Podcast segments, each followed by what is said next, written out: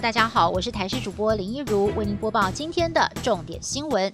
继美国辉瑞药厂与莫德纳生技传出疫苗捷报之后，英国牛津大学与阿斯特捷利康公司 A Z 共同研发的新冠疫苗也传出了好消息。在二期临床试验当中，有百分之九十九的受试者在打完两剂之后都出现了中和抗体反应，尤其对于长者有显著的功效，涵盖所有的年龄层。而根据外媒分析，疫苗价格，因为牛津研发的腺病毒载体疫苗成本比辉瑞还有莫德纳更低，加上不需要极低温冷藏，因此不用更换本来的冷链设备，售价可望不到辉瑞的六分之一。对此，指挥中心表示。八九月就曾经跟厂商联系，而该疫苗也在 COVAX 平台的首波候选名单当中，还在争取购买。希望未来从国外采购到的疫苗，能够足够让国内一千五百万人施打。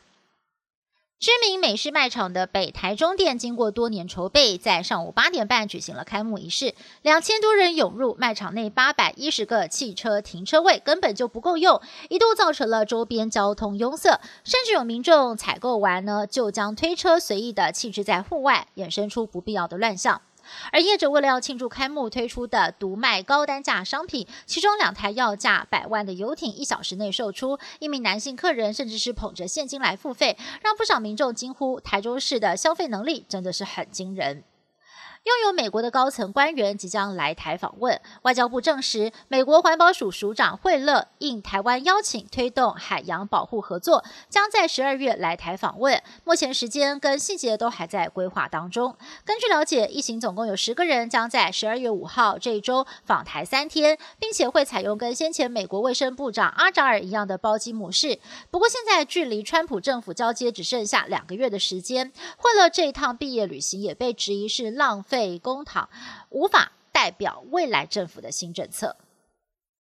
美国新冠疫情继续恶化，全美确诊病例突破了一千两百万，病死人数逼近了二十六万。纽约州早早就积极防疫，但是疫情仍然是没有缓解，六十一万多人染疫，五万多人病死。纽约市长白思豪警告。划设防疫橘色警戒区只是迟早的事情，但还是不能够根本解决当地的医护困境。纽约市有一群护理师上街示威，抗议医院提供的防疫设备不足，尤其是全美疫情惨重的德州，在十九号一天就新增了一点五万人确诊，医院内的情况只能用惨字来形容。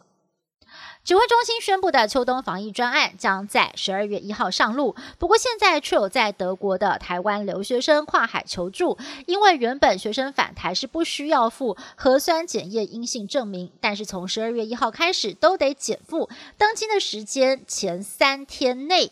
核酸检测阴性报告，但是呢，在当地的自费裁剪时程早就排到三个月之后了。而德国在十二月的耶诞节假期又不准学生留宿，投诉的学生更是未成年，没有办法单独的住在旅馆，家长很担心，到时候恐怕会沦为人球。以上新闻是由台视新闻制作，感谢您的收听。更多新闻内容，请锁定台视各界新闻以及台视新闻 YouTube 频道。